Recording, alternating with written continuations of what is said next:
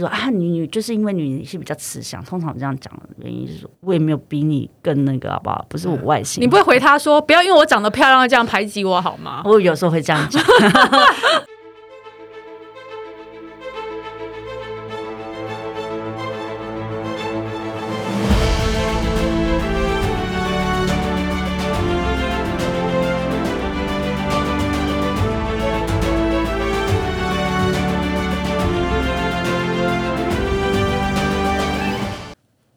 大家好，欢迎来到朕的天下。各位子民好，我是郑来儿。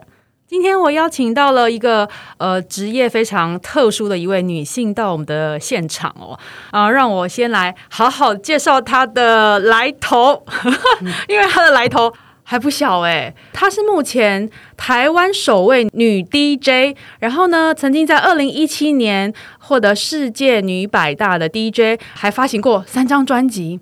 并且曾经代表台湾到法国表演，他还在 TED Talk 上发表过两次的演讲，对不对？我们叫我们介绍错？没有没有没有没有没有，是是是。天啊，他是 DJ Cookie。Hello，大家好。哎，你的你的头衔好多哦。昨天还特别上网查了一下资讯呢。嗯，我发现你真的是一位人生非常多彩多姿的一位女性。就你知道吗？经在在这个行业打滚了比较久，所以呢，经历会比较丰富一点。你你在这个行业多久啦？我在这个行业大概十九年的时间。十九年？对啊，小孩都上大学了。小孩都上大学。对啊，十九年呢？对，十九年的时间。我觉得在在因为会在这样的行业，我觉得有一些起因啦。那在以前学生时代的时候，就本来就很喜欢，以前那时候就叫舞厅嘛，晚上很爱跑舞厅玩。嗯，就是因为以前其实舞厅是从礼拜一开到礼拜天都有，嗯，没有像现在只有几天呐。那舞厅的时候就是常去玩，玩到就是跟人家的店里面的所有的人都很熟。而且据说你以前是灯光师哎，对我以前是灯光师。天啊！先刚开始的时候是先做灯光师，嗯，对，然后后来才开始呃自己自学 DJ。你自学的？对，我自学的，因为没有人愿意教我，我也不知道为什么没有人想教。没有，因为以前那个年代的时候，因为我是从黑胶唱片开始学的。然后以前那个年代其实男生居多，嗯，那我以前所教过的，就是呃碰到的人或拜托他们都会觉得说，呃你不要学啦，这个环境这个行业是没有前途，嗯，对，以前是这样被大家拒绝。而且，呃，你你是因为去当灯光师，然后才对就是做 DJ 这个行业有兴趣吗？还是怎么样因缘际会啊？我现在其实回想起来，以前在小时候，因为我们是卡家嘛，哦对，但是 我不想承认，没有没有没有，因为我小时候我发现自己很奇怪，就是其实我很喜欢，因为我们以前会有双卡夹的录音机，嗯，我喜欢去剪接录音带。然后用双卡夹，用胶布贴，然后我会录音录，比如说电台有些音乐嘛，我会把它剪接。就我不知道为什么会做这件事情，可是我以前很喜欢一个人在家做这件事情。哦，可是我那时候没有发现，我是不是对这种，你知道，因为以前毕竟那种年代，在小时候我也不知道什么叫 DJ，可是我没想象中，原来这些举动跟我未来是有关联的。嗯，其实我本来就是有对音乐上是有兴趣，可是。并没有好好的去发掘到哦，原来我在这一块是原来是一个你知道，只 是一个很特特意的那个的兴趣。然后其实我有做过彩妆师，考过那种 Barbie Brown 的彩妆师哦。然后那时候我就想说，要不要做个正常人？因为晚上都在工作嘛。然后我就想说，哎，是不是要找个白天的试看看，做一下不一样？那其实对化妆、对美的东西，其实我也是有很大的兴趣。结果。有一天，就白天晚上都在工作，可是到晚上突然很累，累到那种音乐进不来。我突然坐在灯光台大哭，我想怎么可能？因为我很喜欢音乐，怎么突然间这些东西进来，我就好，就是累累到已经没有感觉。然后我就思考，就必须要思考说，是不是该择一嘛？人不是一个万能的，对，尤其你白天晚上都在上班，对，白天晚上都在上班，然后就觉得，哎，好像我必须要择一，就后来我就择一，我还是选择晚上的工作。但是在那时候，我就深深的仔细又思考了一次，就是说，哎，我一个脚，一只脚已经踏入在这一行了。那我一直有这想法，就是想做，想试看 DJ 嘛。那之前很多人就叫不不愿意教我嘛。可是我就想说，那如果我今天都有这种感觉，我是不是另外一脚也踏进来？所以我就就下定决心，就是我既然都已经这样决定，我就自学。嗯，对。那因为灯光是每个晚上是与 DJ 为伍嘛，所以我就在 DJ 的他们在呃 DJ 的时候就偷看嘛，甚至国外 DJ 来，其实我就是一边看，然后一边听音乐，一边学。在每个 DJ 的的身上的优点，就是在旁边学习。然后我就是在白天没有夜时间，就是就是偷练习，自己练习，然后不会再再请教一些，比如说前辈啊，说哎这里怎么样怎样，但是他们就会稍微教我一下，然后我自己再学。哦，这好认真哦。可是你知道为什么那时候你跟他们请意的时候，他们不太愿意教你吗？是因为那时候的女 DJ 很少吗？还是都没有？DJ 几乎是很少，大概那时候台湾有的 D 女 DJ 大概用手手指数的出来，只有两个三个。嗯，可是重点呃，因为她不愿意教的原因是她觉得 DJ 是没有前途的行业。嗯，那在之前呃，DJ 他其实第一个黑胶唱片真的很贵，你要因为台湾没有黑胶唱片，我们我们那时候买黑胶唱片是要在国外英国。那我是我是用。公司的电脑就上网嘛，去英国订那一张一张黑胶唱片，只有里面只有最多两首歌、三首歌，可是它可能要价就是台币的六七百块哦，好贵哦。对，所以它是一个很高成本，而且我买了十几张唱片寄到台湾还要运费哦。嗯，以前英镑很贵，嗯，那我这样寄到台湾啊，我就快要是一万多块。而且当时的当时的六七百是真的很贵耶，真的很贵啊！所以说，就是他们的想法，就是因为你一踏进来，真的是一个不归路了。嗯，我因为我还是愿意说，所以以前的门槛很高，做 DJ 门槛是真的很高。那我还是做，那因为你买了黑胶唱片嘛，你还要买个唱片箱，然后还要买耳机，好一点的耳机，我们不能拿随便的。那一只耳机现在啦，一只比较便宜一点的，大概是五六千块一只耳机。可是，如果像我们再高规格一点的话，它可能甚至万以上。嗯，所以因为工欲善其事，必先利利其器。嗯，所以这个是很重要，因为我们长期要在很大的音乐里面，然后耳朵会有些伤害，所以专业耳机它相同之下，它也是保护自己耳朵。那你你那时候没有想说，就是有点成绩了，那你没有想说要去国外住吗？因为毕竟国外的 DJ 有啊，曾经想过。对啊，就是应该收入比较好一些。本来想要去德国，那你后来为什么有去？有去，本来想要去德国找朋友，那时候有很多好朋友住在德国。那我觉得德国对音我们的 DJ 音乐其实也是很有大的帮助。可是我觉得在当时没有去。因为我那时候还是在我前公司，然后当然就是有有一些因素啦，碰到感情的关系，然后加上我那时候的，我觉得在这个环境里面，呃，已经稍微有一些成就，就觉得，哎，那我是不是就不要 不要去？因为你要重新来嘛。对。因为第一个，德国它并不是一个英语国家，所以你在那边生活多多少少要会一些德语。嗯，那你要花时间再学一个德语，然后你要去适应很多状况。那当时可能当时考量还有一个就是亚洲市场，其实在刚好这种音乐是在起来的，所以你我很挣扎，因为我有常去国外表演啊，所以我就很挣扎，说我难道我放下这一切，然后我就到德国重新开始，然后再打回亚洲吗？可是像亚洲其实跟欧洲是状况是不一样的，所以就是有一些挣扎跟考量。但我那时候还是选择先留在亚洲。嗯，因为我想说，呃，我自己啦，就是一般人对 DJ 这个行业比较不熟嘛。那当 DJ 应该是有很多酸甜苦辣的心路历程，对不对？我其实做我自己在光在台湾，我刚刚说过嘛。那我在台湾做 DJ 的时候，因为当时的大环境里面，大部分男生 DJ 比较多，嗯，那我被站在舞台上检视的几率跟批评的几率很高。哦，对，更严格，对不对？非常严格，就是我曾经在上面放，然后就会有那种前辈的，然后整可能在下面听，他不是我的师傅，都不是，可能只要我稍微跑拍或怎么样，他下来是直接骂你说，你这放成这样，怎样怎样怎样，我真的有几次是真快哭，就是他不会给你面子，嗯，就直接批评你。就是他的环境大环境很严格，他会觉得说，哎，你不要靠你的外表啊什么。以前真的是你要靠实力才能做今天的自己。但是我就是当批评的时候，我会把它吸收进去，然后我会去思考，我要怎么下次让你不会再讲这些话。做女生的在这种环境里面是比较辛苦一点，也让我成为今天自己。只是最主要是看自己的内心怎么克服啊。应该说看心态，对不对？对啊，因为心态我觉得是很重要。因为嗯，我觉得现在以之前在比，现在门槛真的很低，根本不会有这种东西。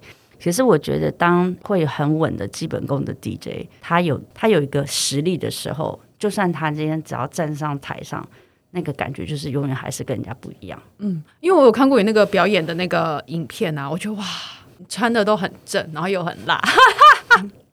穿的很正很大，我我有我有收敛一些了，现在。因为所以那那会有很多那个男粉丝，就是说很多。对，就是女生总是男粉丝会比较多啦，女生的粉丝也是有，可是男生的比例会比较高一点。嗯，可是你穿的不是露或是很很暴露的那一种，你穿的真的是很漂亮哎，因为因为我觉得呃，我不是在铺铺露我自己，我不是靠外表去去吸引人家，嗯，那。而且我相信，我我培养我的粉丝到现在，他们也知道他们喜欢我的是什么点，所以我还是不管再怎么样，我在表演上、舞台上，或是在台下，或是社群媒体上，我还是会有自己的坚持。嗯，对。那因为我知道你那个 Facebook 粉丝有快六十万人嘛，其实我跟你讲，在疫情前。其实我是六十几万人，是疫情后才掉下来的，好为什么？为什么？怎么会这样？你找这个就是这个比例，因为社群媒体其实都是我自己在操作，嗯，但是嗯，一去年的时候，因为全世界不是都在疫情嘛，对，那我们台湾就只有几个月时间，其实也没有太久，那后来控制下来嘛。我们大家就很开心，嗯，然后我自己就我自己就常去跟所有台湾知名的 DJ，我我就是找在比如说我们是做一场免费的，因为音乐其实是无国界，我当时是这样想，因为我觉得音乐可以疗愈人，嗯，那我就号召所有的人，然后我就我们就到呃海边去直播，嗯，然后就是比如说像一个 party 啊，那大家可以来听音乐，在海边 party 喝酒，然后很开心。然后甚至我还帮台东县政府去年办了音乐季第一年，所以我们都很开心，因为都没有疫，感觉没有疫情一样，全台湾就全世界只有台湾最开心。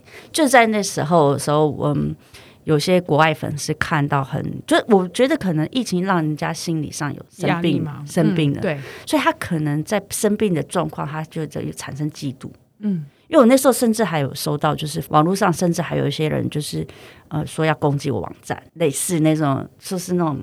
要那种骇客类那种，有时一直有写信，我都没理他。然后也有粉丝留言说，就觉得我们这样过太爽，嗯，然后说你们这样很不应该怎样怎样，就很多偏激的那些话。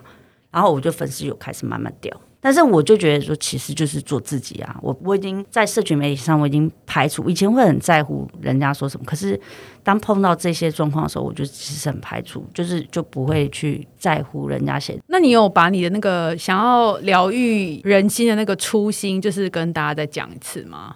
就是我觉得我做很多事情，就我办的时候我都有讲，嗯，那大家其实很开心，嗯，大家在那个回忆里面，大家都知道，因为我不觉得我在做任何事，我要特别去解释。我为什么做？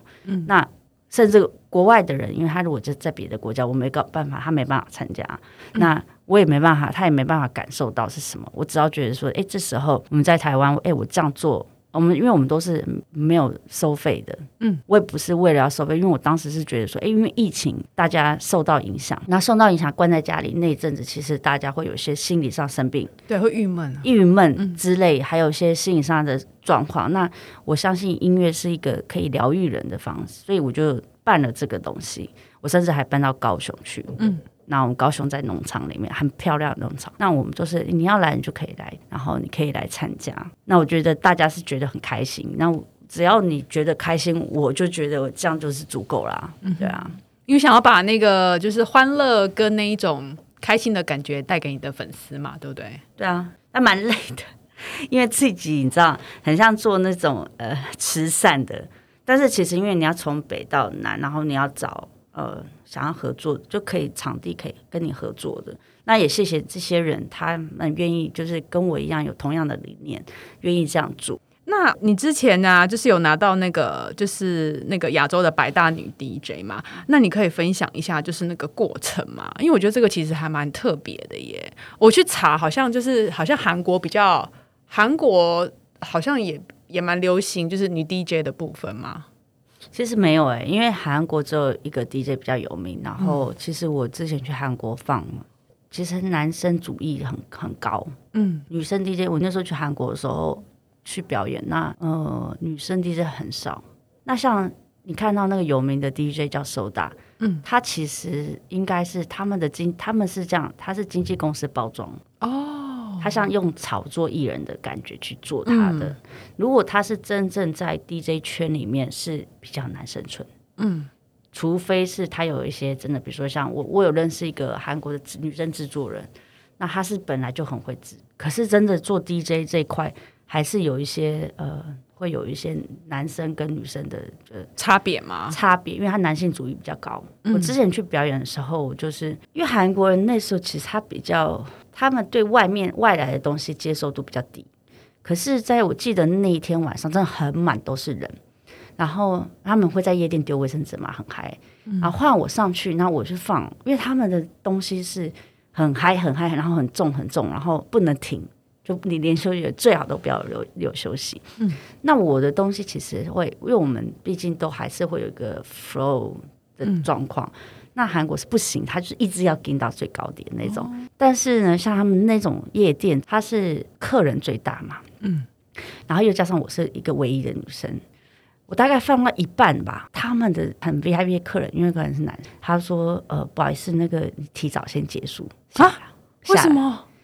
就是第一个，嗯，他后来解释说，其实第一个那个客人觉得我是女性的关系，嗯，对，然后他不想要。”看到女生在台上的那种，这很歧视女生呢。其实那时候我第一次，因为我在台湾，我一直觉得女生不管怎么样，我们只要是个专业的。我第一次觉得说，哎，因为我是女性，在这样子的环境里面被歧视，我那天晚上我心情非常不舒服。我在包括回到饭店，我心情很不好，因为我到日本都不会发生这种事情。嗯，在日本，大家就算他们是很注意自己，可是他不管怎么样，他还是会尊重人。嗯。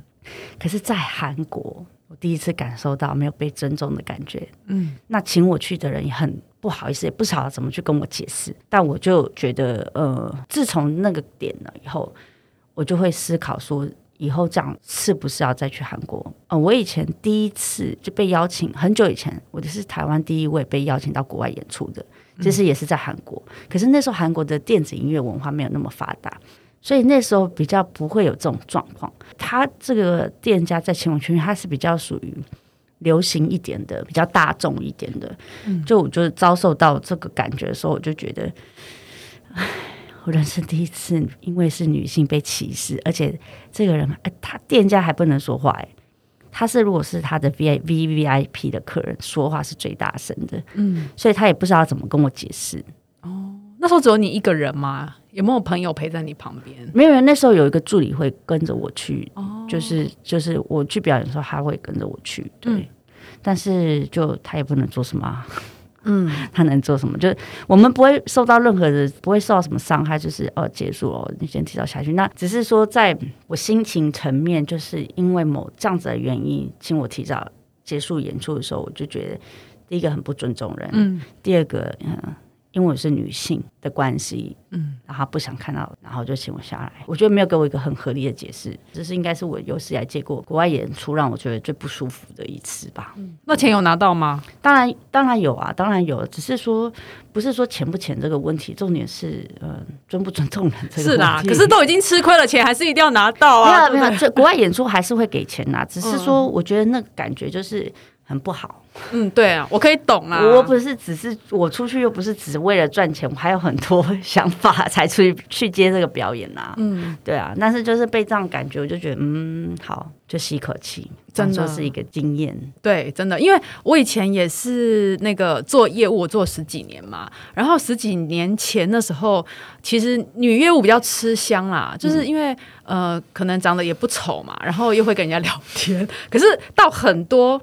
到有一些产业别里面，还是很明显可以感受到男性跟女性在工作职场上的差异。比如说，我之前会跑那个建案跟代销，对哦，那超明显的好不好？里面的专案都是男生，男生然后呢，都会跟你开玩笑说啊，要不要？就是会暗示你啦，就是说啊，要不要来吃吃饭我干嘛之类的。对啊，然后就很都很明显哦，专案一定是男生，然后文案一定是女生。其实男女在职场上还是多少会有些不平等，就算到现在还是会有多多少少。但是我觉得那种不平等，不管怎么样，我觉得就像我之前在做 DJ 也是啊，那个感觉是因为你就是尽量去展现自己的专业嘛。因为我当然我不不管我们是不是外形怎么样，可是我觉得在女性女性职场，因为你永远都当然会被人家觉得哦，你是因为女性比较柔弱那部分或者是什么。可是因为我常会用专业的方式去展现我自己，不不管我有没有柔弱，但是我们在这职场上，我觉得就是女性来说，专业女性来说，就是要永远站得住脚，说我是个专业，我不是靠外外形。嗯，我觉得外形是加分，但是对，但在职场上，我们不会，我会认为说，嗯，我们做事起来不会输。嗯，不会输给任何一个男生，我也没有比你更那个，好不好？不是我外形，你不会回他说，不要因为我长得漂亮这样排挤我好吗？我有时候会这样讲，我有时候会这样讲。可是我觉得在在台湾或是在日本都还好，可是就是真的就是刚刚讲到韩国那那件事情啊，我真的深深的觉得就是直接被排挤。可是韩国其实到现在还是有哎、他是有啊，但是我就觉得很不尊重人的那个感觉。嗯，这件事情要不是今天我我已经把它选择遗忘，不会了。我们现在用正面的心态去看这件事。我我就是很正面才可以这样讲。我真的很记得我那天真的连酒都不想喝。就直接回饭店坐一下，然后回饭店就思考很久，说：“哎，刚刚到底发生什么事情？”嗯，对，啊，我本来还想问你说印象最深刻的事情。没有，其实印象真的很多地方，因为毕竟去过很多国家，那很多事情。但我刚刚突然，因为我们讲到职场嘛，然后就对跟你讲跳得很快，就直接想到你昨天问我故事，我说我故事很多，但是你知道有时候是有时候是选择性的遗忘，嗯，所以你在当下问我，没有办法，嗯，察觉到。所以现在你刚不是有提到说现在当 DJ 的门槛比较低嘛？对啊，那假设现在有女生想要当 DJ，你有什么样的建议可以给他们吗？我觉得如果他要比较长久啦，那他真的在技术上或他的基本功里面，他还是要扎稳。嗯，然后第二点，其实不管是男生或女生啊，他还是要有自己独特的个性。然后他先告诉自己，他到底想要成为怎么样的 DJ。不要跟我说拿百大 DJ，我想成为他的那样子，也许是个标榜，可是最终还是自己。嗯，像有些做 DJ，他说：“哎、我就是兴趣啊，我只想放放音乐，自己喜欢的音乐。”那我就 OK。如果你从兴趣就比较放松，如果你一直想说我想成为像职业 DJ 或什么，我觉得职业 DJ 它有很多，也许门槛低，可是这竞争很高，嗯，尤其是现在竞争更多。就有很多人谁谁谁都是 DJ，谁谁谁都是 DJ，因为现在太多了，model 也可以成为 DJ，哎、对我有认识，艺人也可以成为 DJ。像我之前就他们有些 party，那他们就喜欢有些秀，就是像艺人打 DJ 的样子。当然他只是做个梗啊，然后就教他们就一个月的时间去训练的。但是有些音乐是我帮他们弄好的，然后就是教他们一些感觉，只要不要让人家觉得说，哎、你好像根本只是做做动作。我就会要求啊，我不想只有做做动作，因为真的知道自己在干嘛。嗯，那他们因为艺人自己本身也很忙。一线艺人，他们真的有的真的太忙，你不可能叫他真的像他们从零这样基本功，因为他又要短时间成效嘛。那等于说我就是训练像一个就是指导师嘛，嗯，然后就训练他们。我听起来你是一个非常要求自我的人哎、我一直都是，我一直都是很要求，没有在工作上工作上面我会很要求啦，嗯，因为毕竟是比较专业的嘛。那这然后再加上如果你去国外，人家会笑的是不是我而已？哎，这是台湾来的，台湾地是怎么烂？哎，是把国家整个骂进去，不是只有你自己。哎，你自己觉得烂，你不你你自己无所谓就算，嗯。可是你今天真的要让人家去尊敬你，你必须要自己先做好。嗯那你当初要就是踏入 DJ 这一行的时候，你就是家里面的人有反对吗？我以前在做夜店的时候，我们家人都觉得我很奇怪，是不是一天到晚去嗑药？啊，真的假的？没有没有，因为以前的新闻里面常常报道，哦就是因为很多夜店啊，对对对对，就以前就是被报道说是夜店怎么样啊，或者是夜店就是一个不健康啊。那以前又没有网络，知道？因为我早上才回家，哦那我们家的人不可能跟我去夜店，你知道吗？嗯然后就一直觉得我我是不是怎么每天都早上回来到底在干嘛？会不会是我们家曾经一回来早上那个桌上一叠是那种卫生局的介绍各种毒品，然后毒品会造成什么了？一叠一叠，我然后想说他想表达什么？没有在刚开始，我们家真的不知道我在到底是这个行业是什么。嗯，但是后来网络渐渐好以后，而且媒体上面又不是这样，而且也是媒体很多报道嘛，我有被媒体报道。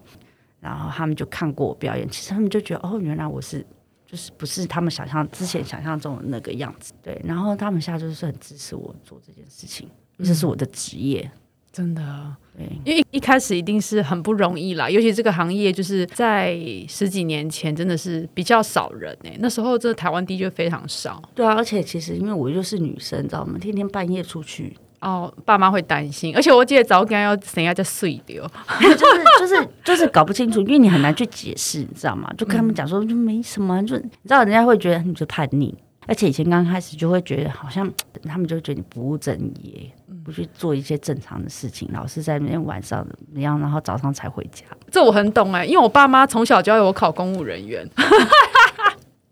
你知道南部人就很爱，就是自己的就是子女，然后干什么去做邮局的？不是，他说是银行啊，考银行啊，考老师啊。以前真的啦，可能觉得这种行业比较比较铁饭碗，铁饭碗。对对对对对。但现在都其实很开放，我觉得大家现在做银行跟做老师真的是非常辛苦哎，哪像以前那么爽？真的，我觉得老师也很辛苦。现在小孩很难教，老师心脏要很大颗。哎，真的哎，现在小孩都很成熟啊。太过于成熟，而且其实很难受控。你看这这波疫情啊，所以小孩子在家里，有看我们很多朋友都会说，他几乎很想施打疫苗，每天都想要施打疫苗，不是真的打那个施打疫苗，就是你知道被气到快疯掉，然后小孩子不睡觉，嗯，每天给你搞到三更半夜，因为他们可能体力太好过剩，因为。他不方便出去外面运动嘛，或者是做很多运动，所以他们体力在家整个是一个你知道比爸妈还有精神。而且现在那个公园的那个什么健身，还有被游戏都全部都拉黄线啊！小孩子现在是没有只有在家的时间，所以你知道他们就越来越晚睡，你知道吗？因为不能说他不睡觉，他爸妈也不能，就有的可能年纪又不能就不能放任他们在那边嘛，就要陪他陪到凌晨。对，所以那爸妈说，我突然觉得哈，老师。很伟大，很伟大的事情，没错，我很尊敬老师的。这老师的时候，老师真的是相当于他们怎么处理他们的心理障碍。你看，我们一个就快要发疯了。对啊，有些人都快杀人，真的。哎，现在怎么讲到老师的啦？就是就是说一下，就是这边如果有人在听人，要跟老师说你很辛苦，真的，好好加油。可是现在放暑假啦。因为我九月不能开学，应该会很惨。应该不会啦，我觉得以下状况我们要有一些信心。好了，再有信，就只能希望我们九月的时候已经那个解封了啦。哎，我想问一下，夜店有分吗？就是有分那种等级吗？有啊，有啊，有啊。有分哪些等级啊？年轻人的，你说高级一点的哦，高级是年纪比较大一点的，当然也不是年纪比较大啦，它的门槛会比较高一点。然后去的人可能都比较是有能力、工作能力的。那有些是学生场，学生场哦，就年龄层比较低一点，可能大学啊，大学到二十几出头，年轻一点的。哦，因为那个你你讲那个比较年轻的那个，我是没去过，因为我去夜店是我毕业后工作之后我才去夜店。嗯，对啊，就是有些人是这样啊，但是他还是有分啊，全台湾夜店还是有分。哦，所以你们的场就是不一定就是对了。嗯，看在我在台台北的比较，我在台北如果在夜店演出，比较不会去学生场的夜店。而且你你长这么正，你去那个做表演的话，应该很多男生都想要认识你吧？哎，我其实，在这种场所，我会比较很少会下来。那不会有人主动送什么东西到台上给你？哦，我之前在高雄表演是有一天那天很嗨哦，是人家送钱。我放歌放到一半，他可能客人太，我没看，我从来给我钱的那个人，我从来不知道长什么样子，是工作人员，他请工作人员给我，就给我三千块小费。是哦，因为每个每个区域性的人都不太一样，真的。我在日本有拿过小费，嗯，可是在台湾就是你知道，哇，没有就觉得是哇，这客人，而且是客人长什么样子，我到现在还不知道。好有趣哦，对，就很有趣啊，就是觉得说他可能开心吧，对，开心开心开心开心开心真的最好了。他他今天开心，可是我也想说，我也谢谢你一下，就到。到现在你不让我知道他在长什么样。哦，高雄的朋友，高雄的朋友，高雄朋友，真的就是高雄的粉，就是对粉丝，对对对，真的真的。那那个其实我刚好提到，就是说那个 Cookie 他在那个 Facebook 有粉丝团嘛。嗯。那如果说大家有兴趣的话，会把那个他的你有官网耶，还有粉丝团，官网上面可以听音乐。就我我有一些音乐啦，然后常会 PO，可以上去看听看看。对，也没有说一定很吵，因为我有分很多种类。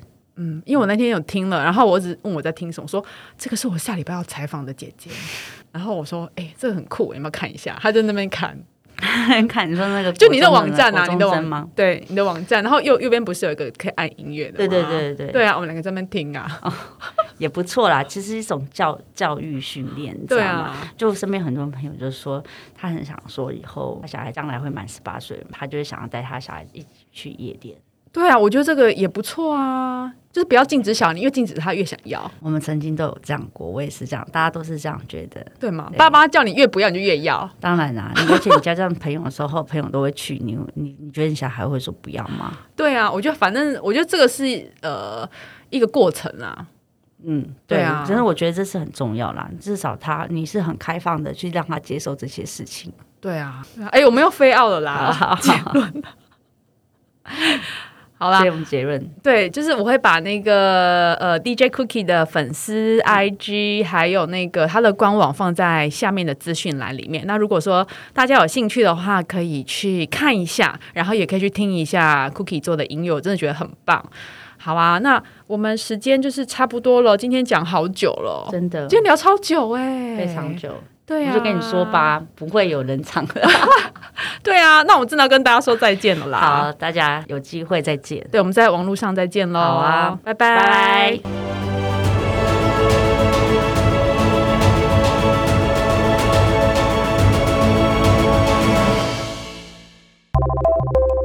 我真的很很难想象那个艺术家，你知道吗？就是。我觉得你身上就是有那种艺术家的那个 freestyle，然后跟你聊天的时候，你也是常常就是会聊一聊，我们就飞奥了，什 什么什么意思？叫我们就是讲一讲就会哎，又跳到另外一个话题。哎，我我跳话题很快的。